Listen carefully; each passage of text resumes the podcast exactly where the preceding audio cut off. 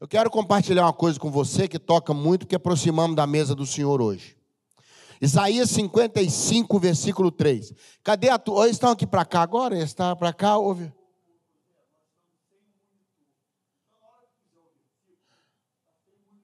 Então. Estou vendo lá o versículo.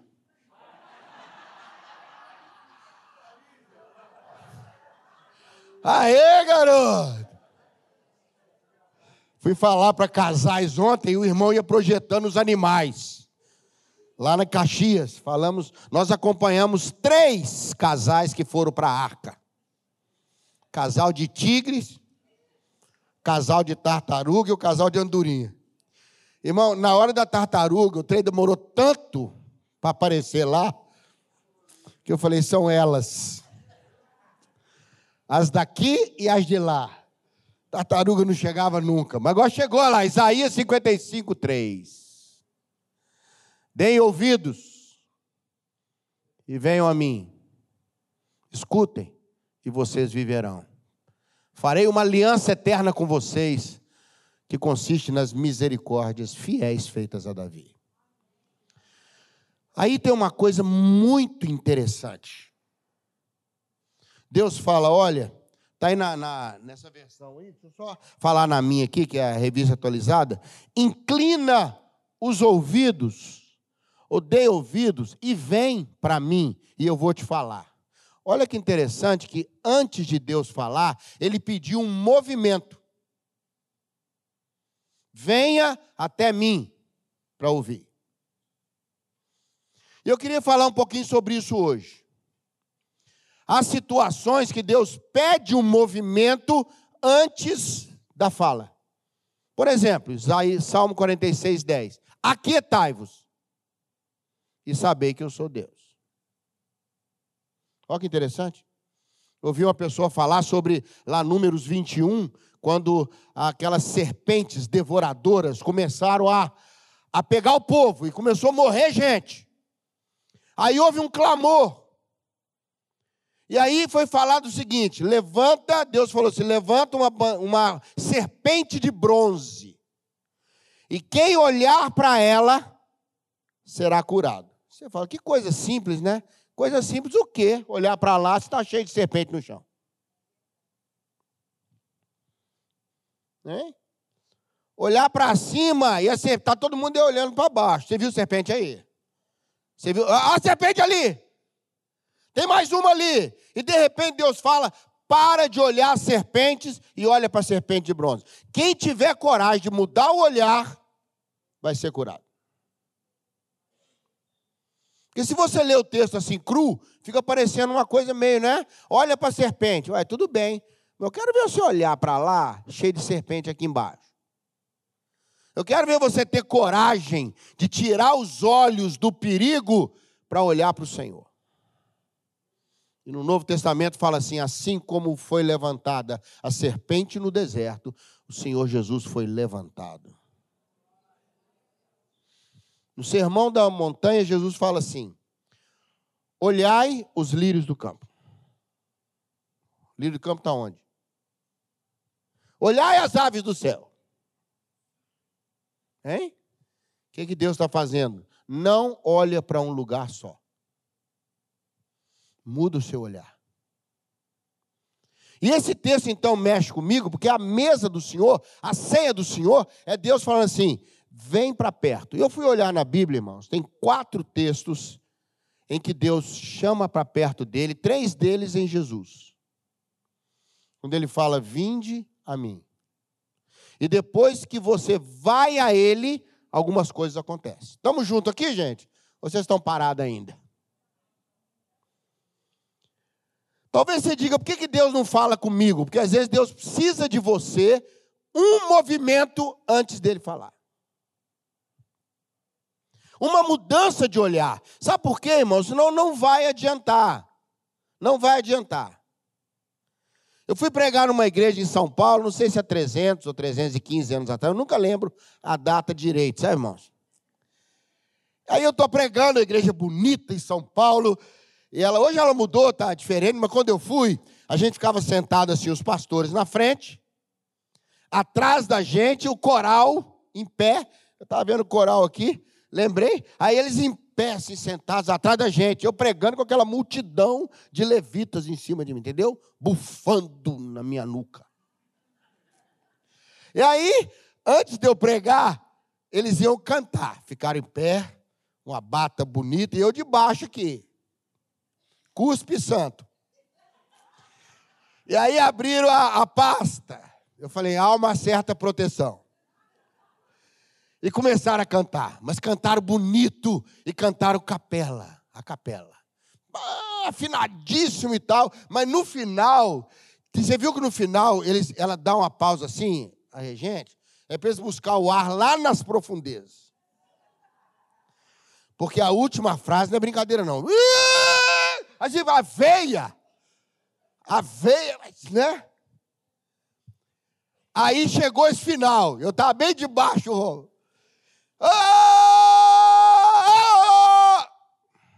Todo mundo parou, menos um.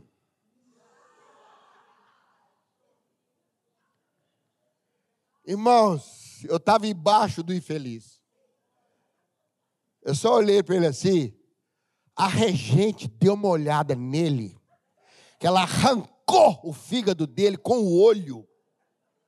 Porque regente, a gente tem medo do regente, não é da mão, não é da cara dele. Desculpa aí a presença aí. Porque eles comunicam por libras.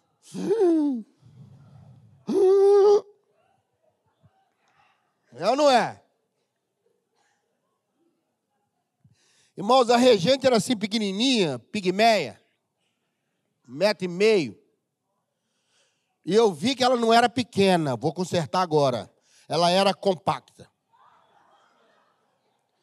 Porque eu nunca vi tanta raiva concentrada. Mas sabe o que aconteceu? Ele tirou o olhar da pigmeia.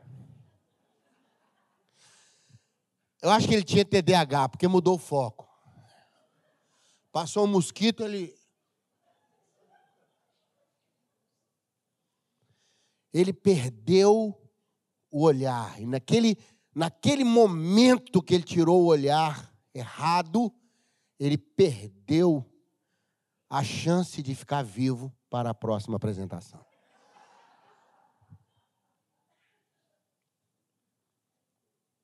Muitas vezes o nosso problema é que a gente quer que o Senhor faça, mas não fazemos o movimento que permite que o Senhor faça. Estamos juntos aí ou não? Aí eu quero tanto que Deus me deu a oportunidade de melhorar no trabalho. Aí você trabalha daquele jeito, no econômico. Deus quer até fazer, mas está esperando de você um movimento. Às vezes, sabe, tem situações que ficam pendentes na nossa vida, que Deus está esperando um movimento seu em direção ao irmão, de quebrantamento que for, para Deus poder fazer. Estamos juntos aqui ou você continua fingindo que não está entendendo? Vem para mim que eu vou falar, mas vem com o ouvido aberto. Isaías mesmo fala no capítulo 55, ele fala: O Senhor falou comigo e eu não fui rebelde, não me retraí. Eu queria só passar hoje à noite com você, não vai virar vigília, fica tranquilo, não é? Mas eu queria comentar com você as quatro vezes que a Bíblia fala quando Deus chama para perto. Aconteceu isso com Moisés também. Moisés falou: Senhor, eu quero ver a tua glória. E antes de Deus mostrar a glória, Deus falou com ele: Vem aqui para uma rocha junto de mim.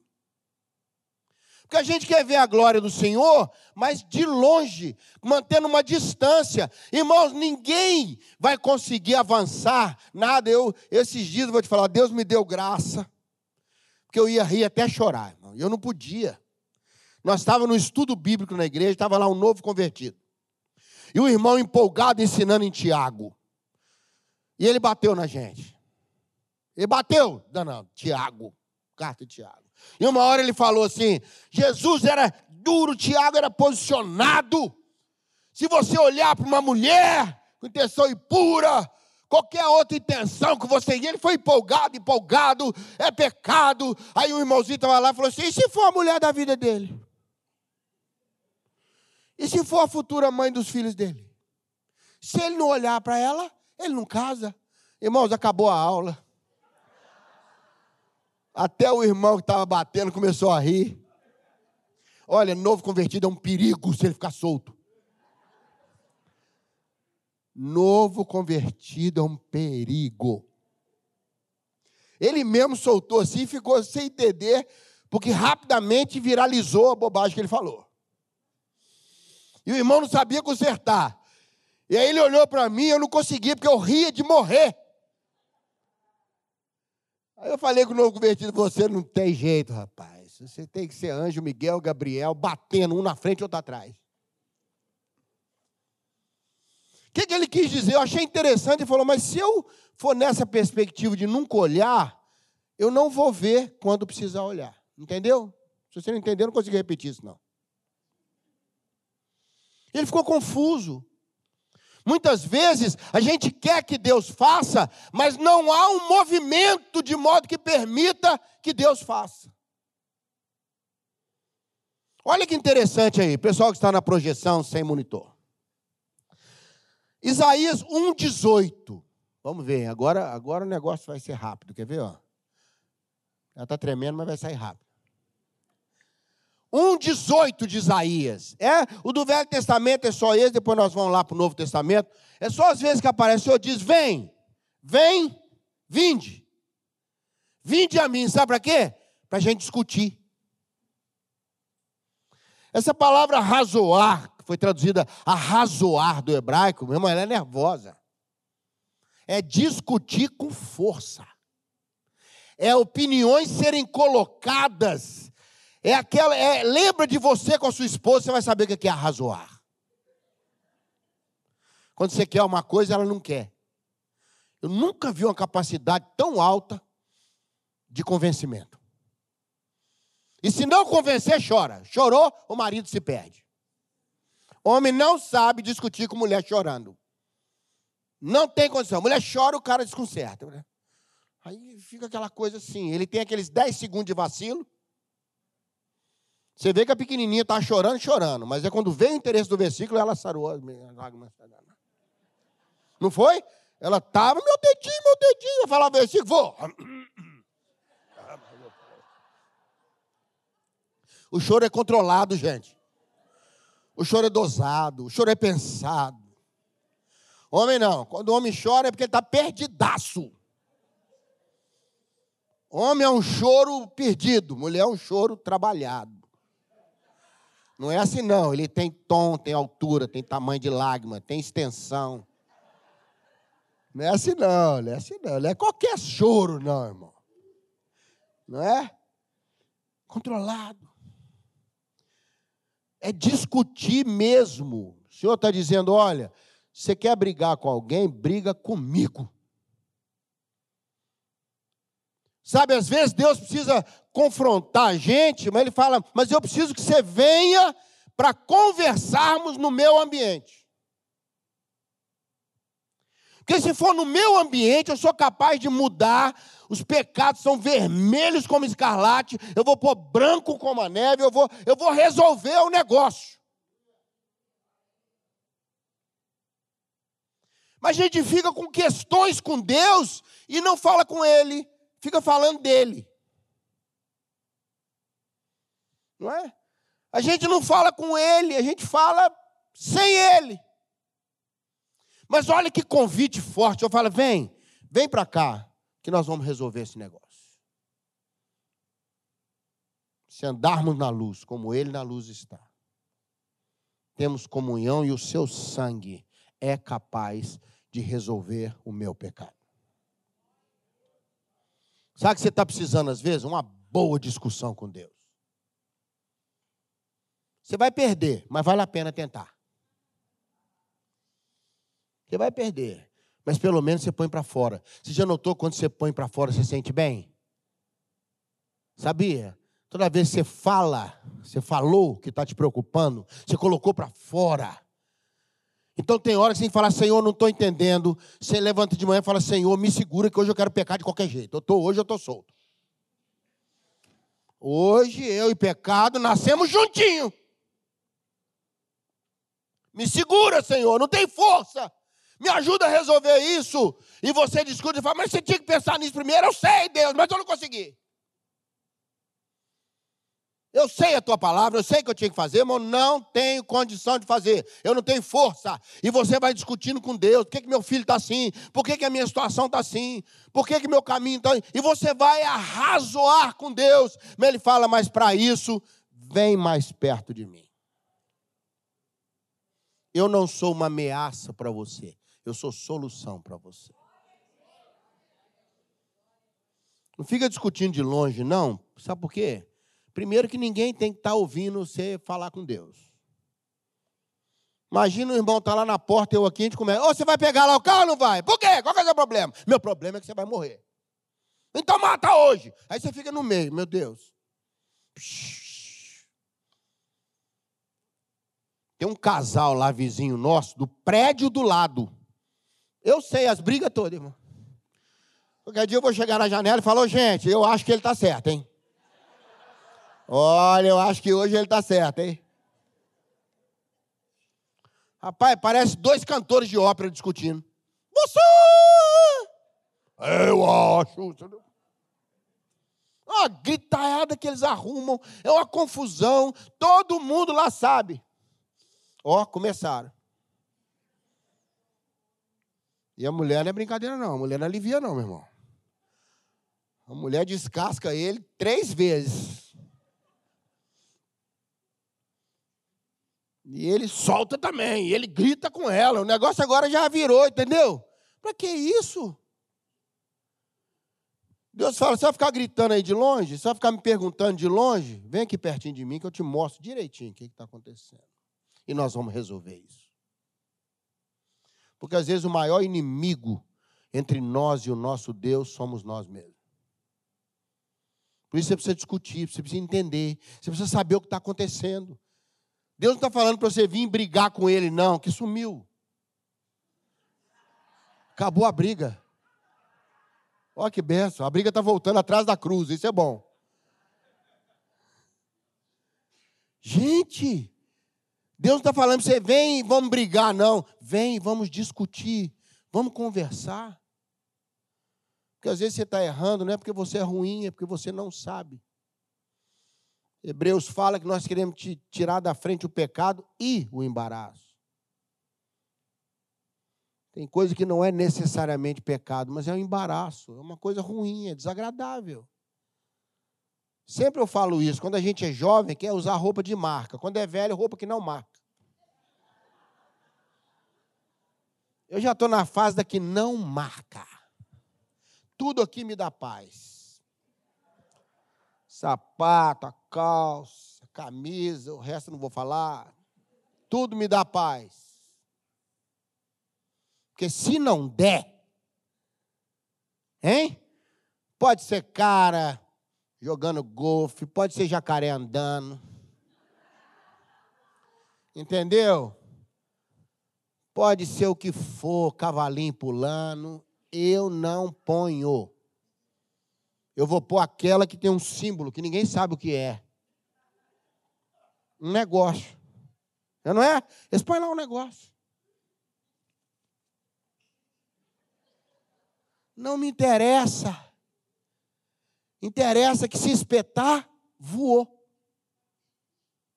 Se apertar, adiós. Se ficar grandona, o defunto, vai embora. Sabe por quê? Porque eu não estou mais nem aí para impressionar nem nada, eu quero ficar bem com aquilo que está em mim. Amém, querido? Segundo vinde a mim, vamos lá, turma do monitor, calado. Mateus 11, 28. Esse é conhecidíssimo. Se você vem para o Senhor, você vai ter a bênção do conserto, do perdão, mas às vezes a gente vai, o senhor vai chamar para perto, ó, mudou até a cor da letra. O senhor vai, é, o negócio é cheio de efeito especial. Eu gosto dessa coisa. Vem a mim, vem para mim, você está cansado, está sobrecarregado, eu vou te dar alívio. Tem hora que eu não quero aproximar do Senhor para Ele falar nada comigo, não, eu quero colo. Tem hora que eu não quero que Deus me dê direção, que Deus me dê paz. Tem hora que eu não quero saber se devo falar ou não falar. Eu quero é dar conta de esperar a hora de falar, por exemplo. Deus falou: você precisa de alívio. Mas o senhor fala: como é que eu posso te aliviar se você não aproxima? Como é que eu posso te aliviar se eu sou o último a ser procurado quando você está mal? Como eu posso te aliviar se você só me procura também quando está mal? Outro dia um irmão me ligou, falou, pastor, posso falar com o irmão? Quase que eu falei, manda. Porque quando liga para o pastor, para o médico, para o psicólogo ou para o coveiro, a coisa não é boa, não. Não, pastor, estou ligando só para te agradecer, porque teve uma época que o senhor me ajudou assim, assim, assim, e eu queria agradecer pela sua vida e dizer que eu estou bem hoje. Eu não acreditei. Falei, irmão, repete. Repete a história toda. Você está ligando para agradecer, não vai pedir nada, não tem ninguém com problema, não tem capeta na sua casa, não tem nada. Não, não, pastor, está tudo bem. É porque eu lembrei do irmão, sim, queria te agradecer. Eu fiquei impressionado. Sabe? Porque tem gente que só vai para Jesus, SAMU, nessa hora. Não é Jesus Cristo, não, é Jesus SAMU. Ai meu Deus, ai meu Deus. Mas o senhor fala, não tem problema. Você está confuso? Chega para cá. Você está muito sobrecarregado? Vem para cá. Eu vou te dar alívio. Eu não vou discutir com você. Eu vou só ouvir você. Eu vou esperar você desabafar e depois dar um abraço em você. Sabe, eu acho que a gente tem que rever um pouquinho que, que a gente pensa da relação com Jesus. Lá na igreja tem uma menina chamada Liz. Ela deve ter uns quatro anos. A menina é difícil, irmão. É difícil. Eu tentei abordar, tentei subornar, entendeu? Dando bombom, elogiando cabelo. Vem cá dar um abraço. Irmão, ela tem um olho assim bonito, esverdeado. Ela ignorava com uma classe a minha pessoa.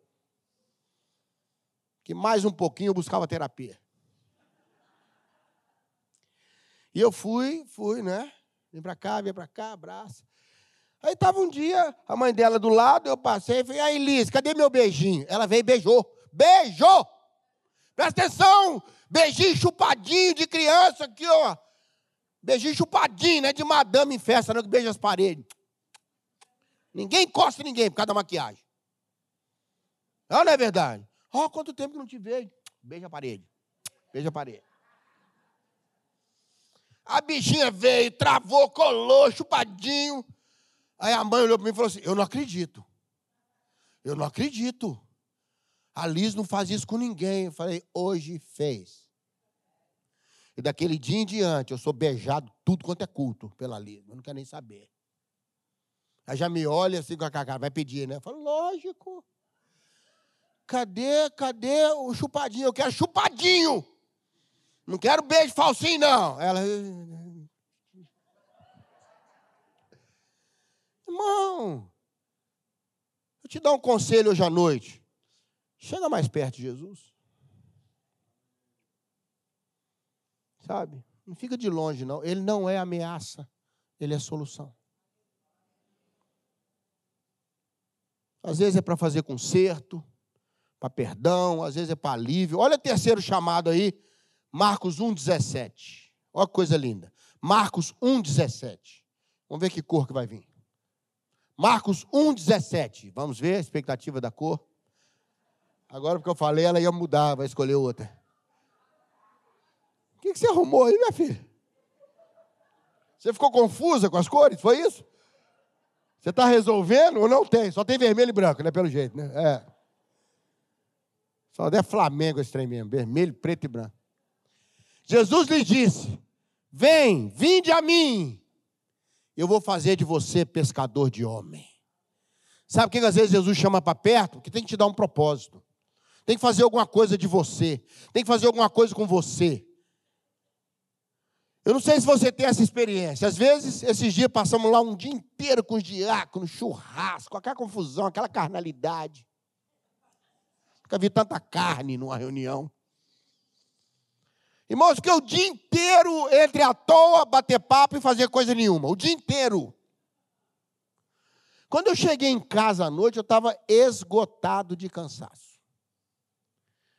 Sabe por quê? Porque ficar nessa coisa de não fazer, de não fazer, você cansa. Cansa. Às vezes some o propósito da nossa vida. Eu falava esses dias lá na igreja que a década de 50, não é 1950 não, quando você está entre 50 e 60. Quem aqui está entre 50 e 60? Levanta a mão. Mas levanta forte ainda, porque você tem 50. Acima de 60 faz assim, entendeu? Acima de 70, eu não vou levantar a mão, só se eu quiser. Acima de 60 eu levanto se eu quiser. Né?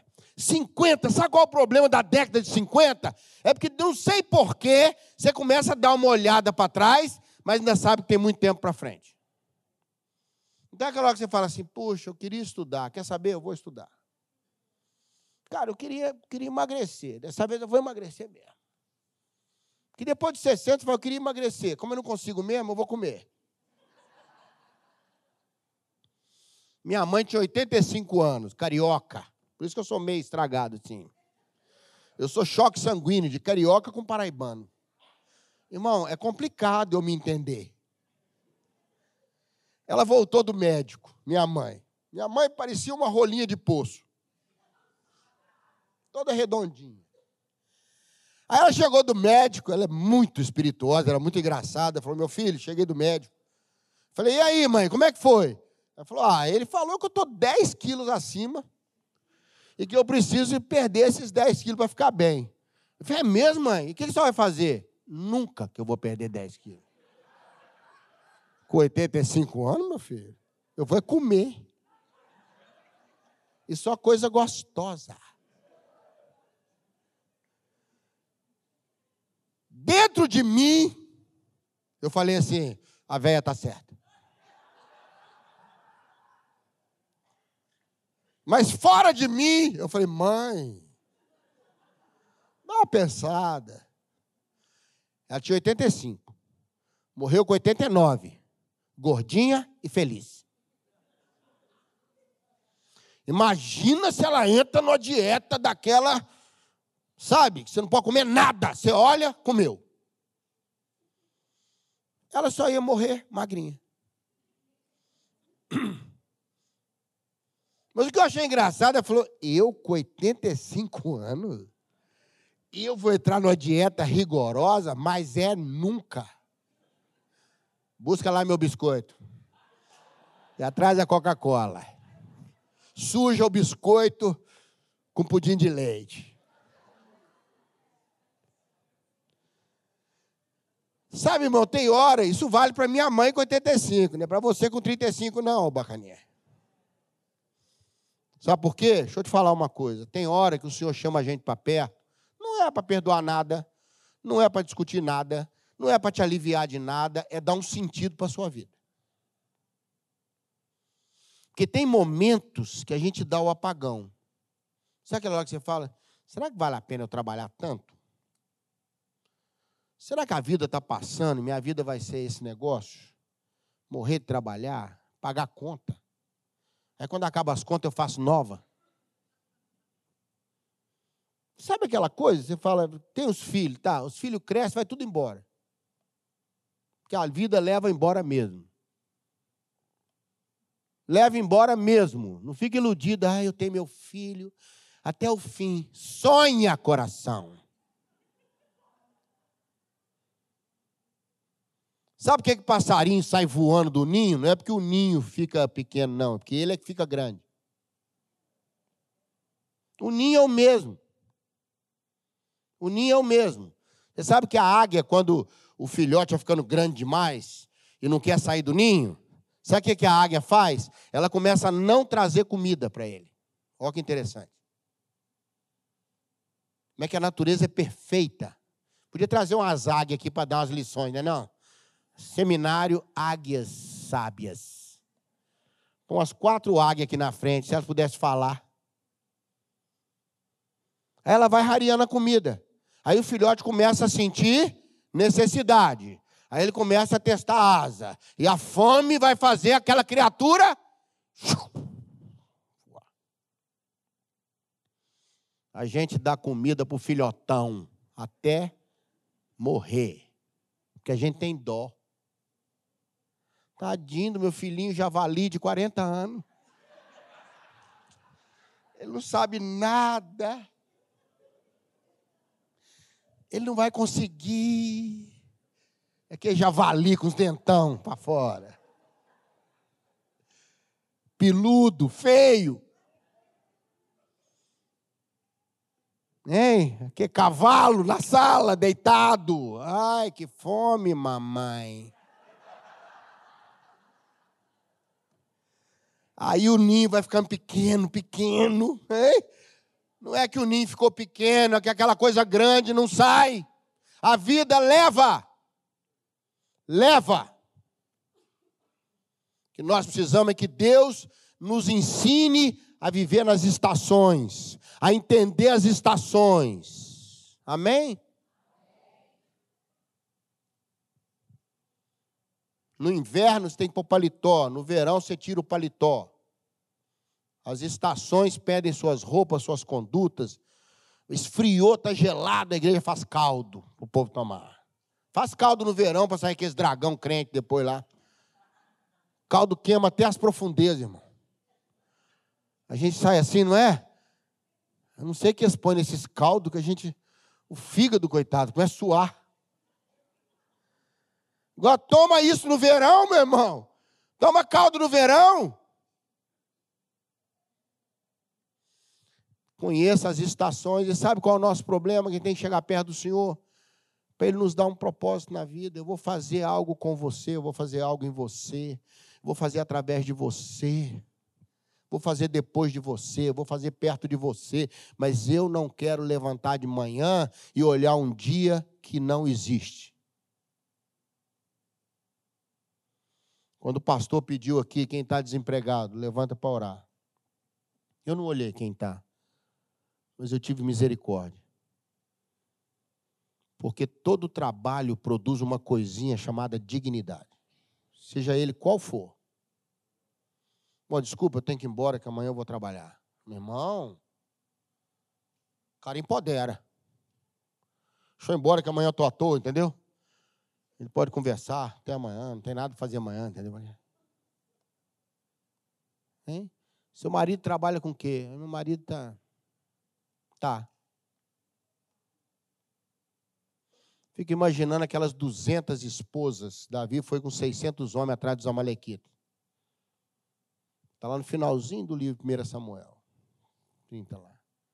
200 não deram conta, ficaram no meio do caminho, não deram conta de esgotados. Não é de covarde, não, eram 600 de Davi, meu irmão.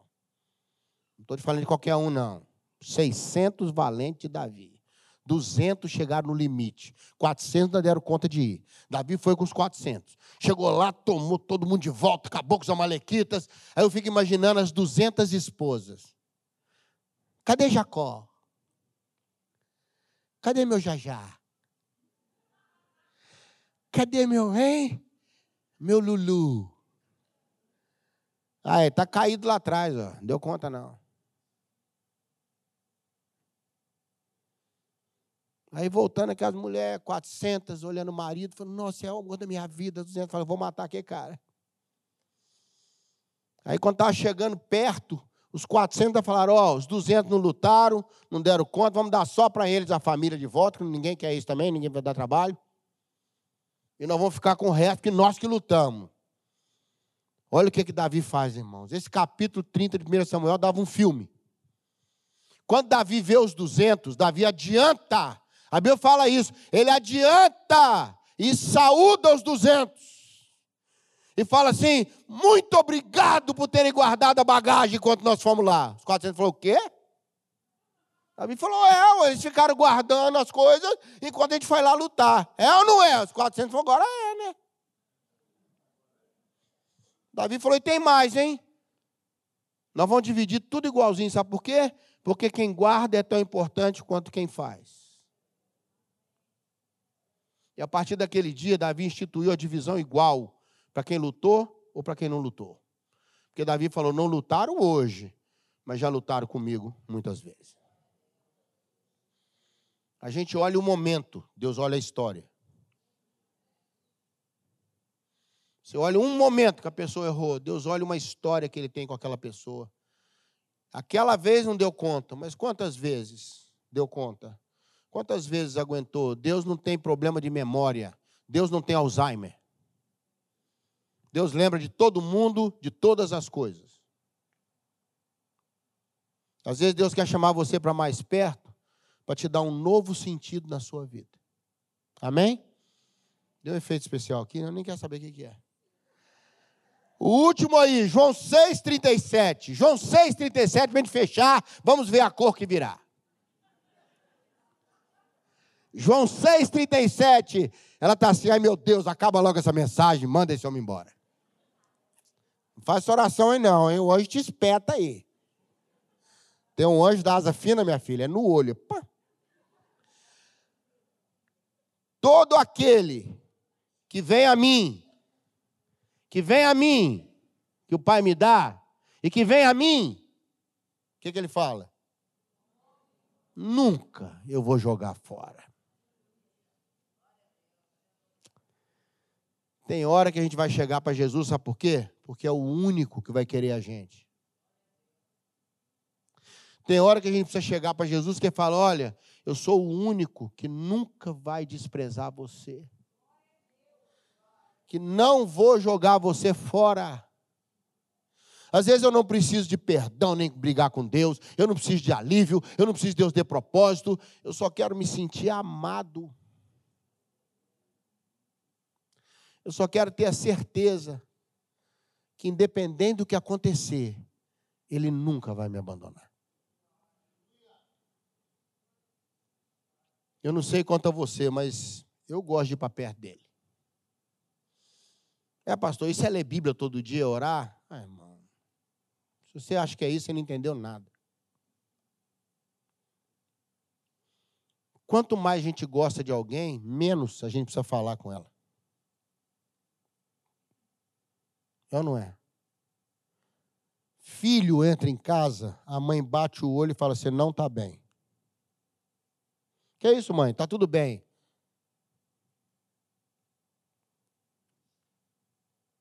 É ou não é? Sabe o que é legal? Que tem hora que vai ficar você e Jesus assim, pertinho do outro. Não vai precisar falar nada. Ele só vai olhar para você. Igual ele fez com Mateus, lembra? Mateus está na coletoria, odiado por todo mundo os cobradores de impostos não podiam entrar na sinagoga. Sabia disso? Não podiam entrar na sinagoga. Eram odiados, considerados traidores da pátria, porque eles negociavam para os romanos. Está lá Mateus em Cafarnaum, na coletoria. Jesus, a Bíblia diz: Jesus chega e fica olhando para Mateus. E Mateus olha para Jesus. E Jesus olha para Mateus. Não falam uma palavra um com o outro. Pode ler na sua Bíblia, lê em qualquer versão. Tem mais de 20 versões de português. Pode escolher qualquer uma. Não há troca de palavras. De repente, Jesus olha para ele e fala: Acoluteu. Em hebraico, quer dizer segue-me. Isso não é um vem atrás de mim, não. Isso é uma chamada rabínica. Essa expressão, acoluteu, quando um rabi falava isso com uma pessoa, ele dizia: Vem comigo, eu vou cuidar de você nos próximos dois anos, vou orientar você, vou discipular você, vou cuidar de você. Mateus não acreditou que recebeu um chamado desse. Ele logo criou um grupo da Adonep. Fez um jantar na casa dele, chamou os ricos e apresentou Jesus. Adonep. chamou todo mundo, todo mundo, e falou: Eu chamei vocês aqui para dizer que a partir de hoje eu vou andar com ele. Falou nada, irmãos. Nada. Foi o olhar de Jesus, irmão. Alguém disse que quando Mateus se viu projetado nos olhos de Jesus, ele falou assim: agora eu sei quem realmente eu sou. É aquele momento assim, você não precisa que Deus te dê propósito, que Deus, sabe, conserte alguma coisa, ou que Deus te dê alívio. Você só quer saber se Ele está junto e se Ele nunca vai te deixar. Eu quero dizer para você hoje à noite: Ele nunca vai jogar você fora.